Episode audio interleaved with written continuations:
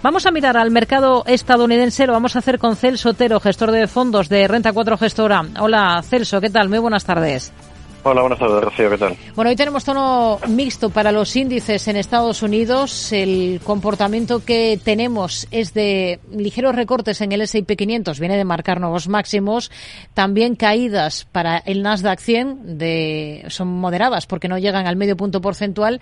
Y en positivo, en cambio, tenemos al Dow Jones de industriales. ¿Ven ustedes argumentos para que continúe ese buen tono, esa fortaleza que viene mostrando el mercado estadounidense? A ver, la verdad es que actualmente el mercado se está, está teniendo un comportamiento muy positivo, apoyado principalmente por ese deseo, o bueno, esa esperanza de que los bancos centrales vayan ajustando sus tipos de interés a la baja pues hacia mediados de años, hacia junio, ¿no? Pero ya hay varias voces que están hablando, por ejemplo, Jane Diamond, el presidente de JP Morgan, hablaba que igual no era tan necesario bajar tipos, ¿no? Porque las condiciones económicas pues eh, siguen siendo buenas. Entonces, la pregunta es qué necesidad tiene el Banco Central de de tocar esos tipos de interés eh, y, bajarlos si la economía está aguantando fuerte y no es necesario eh, que, estimularla, ¿no? Entonces, en ese sentido, si realmente viésemos un, que se pospone esa, esas esperadas bajadas de tipos, mm. pues seguramente el mercado podría tener algún ajuste. Lo que sí que es cierto es que los resultados empresariales que están ya llegando a su fin hemos visto como los beneficios han crecido por encima de las estimaciones y, la verdad es que han marcado un tono superior al que se estaba esperando antes del inicio de la temporada de resultados. Ajuste el que está registrando esta jornada Dollar Tree ha presentado resultados, ha anunciado además eh, cierres de tiendas. La compañía, ¿con qué se queda? ¿Qué es lo que más decepciona de, de los números?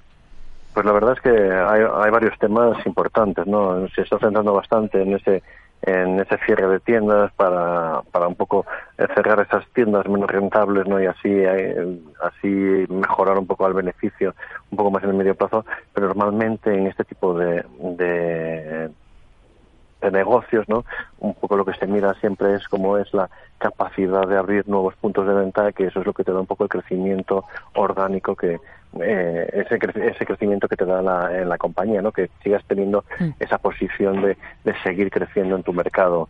Aquí esta reorganización y esta puesta en valor de, de, las tiendas que, que, positivas y ese cierre de, de esas negativas, pues trae un poco de miedo junto a 2.000 millones en extraordinarios que teóricamente son un one-off, pero realmente también pone un poco en duda eh, eh, eh, esos resultados de la compañía. Hmm.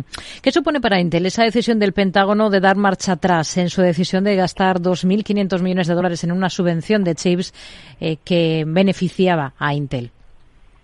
Sí, la verdad es que aquí la historia hay que tener en cuenta que Intel tenía asignado 3.500 millones, ¿no? Que, que iban a ser desembolsados 2.500 por el Pentágono, pero 1.000 por el Departamento de Comercio.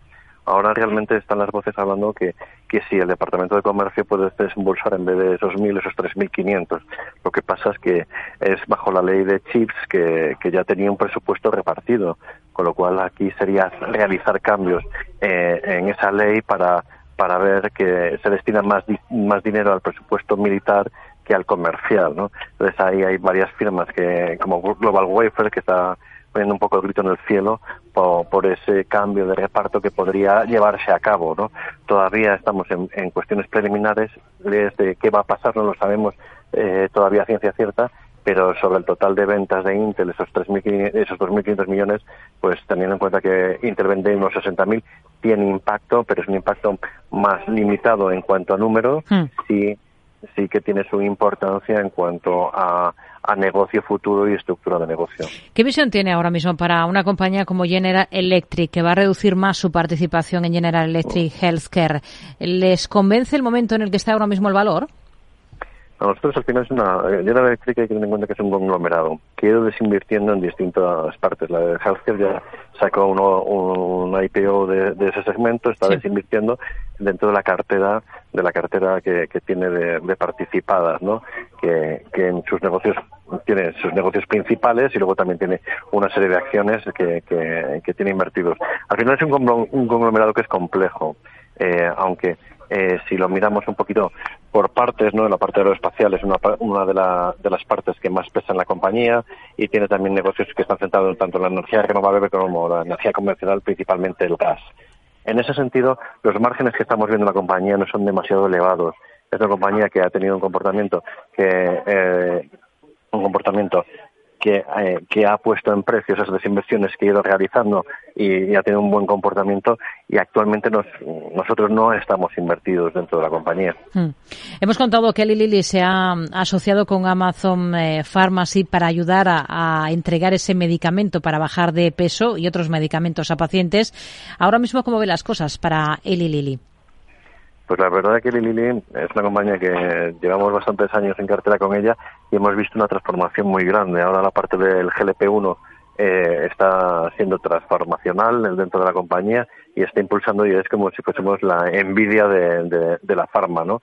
Al final están viendo que dentro del mercado americano, que donde tienes unos 300 millones de personas, pues el 60% sufre, sufre de sobrepeso entonces, en ese sentido, eh, pues dices, tengo un mercado extremadamente atractivo y principalmente lo están atacando el Lilly y Novo Nordisk en estos momentos con esos GLP-1. Eh, todo esto, esto que, aparece del Amazon Pharmacy para repartir sus, sus fármacos, eh, teniendo en cuenta que siempre te lo han tenido que prescribir antes un, médico, ¿no? Hmm. Que, que has podido ser de forma online eh, pues es una forma de distribución que puede facilitar el, acceso a distintos pacientes al fármaco, ya que debido a que hay problemas de suministro, ¿no? En ese sentido, pues es una acción positiva para la compañía, en una compañía que está presentando muy buenos números, muy buenos crecimientos de buen, ventas, muy buenos márgenes, pero hay que decir que también lo ha capitalizado, ¿no? Y ha tenido un comportamiento excepcional en el mercado. ¿Qué espera el cierre de los resultados de Lenar? Pues al final aquí lo que vemos es que es, decir, es una compañía que está, eh, focalizada al mercado inmobiliario en Estados Unidos, eh, que, que, podíamos pensar que con, todo el problema de, subida de tipos de interés es un mercado que lo, ha, que, que, lo ha podido hacer mal, pero la verdad es que lo que eh, vemos de entregas y lo que estamos viendo también de, de nuevas órdenes y, y, márgenes, lo que estamos viendo es un continuo crecimiento por parte de la compañía. Mm. Al final el mercado inmobiliario estadounidense eh, se, ha caracterizado en, estos momentos por una fortaleza bastante importante en un mercado que ha tenido bastante poca oferta en, en estos últimos momentos y que han podido mantener en los precios eh, eh, en un entorno que, que podía haber sido mucho más duro con estos tipos de interés más elevados.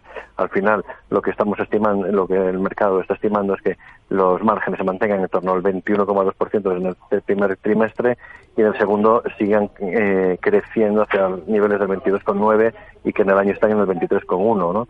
Y que entrega al final en, en todo el año unas 80.000 viviendas. Celso Otero, gestor de fondos de Renta 4 Gestora. Gracias. Muy buenas tardes. Muchas gracias a vosotros. Buenas tardes.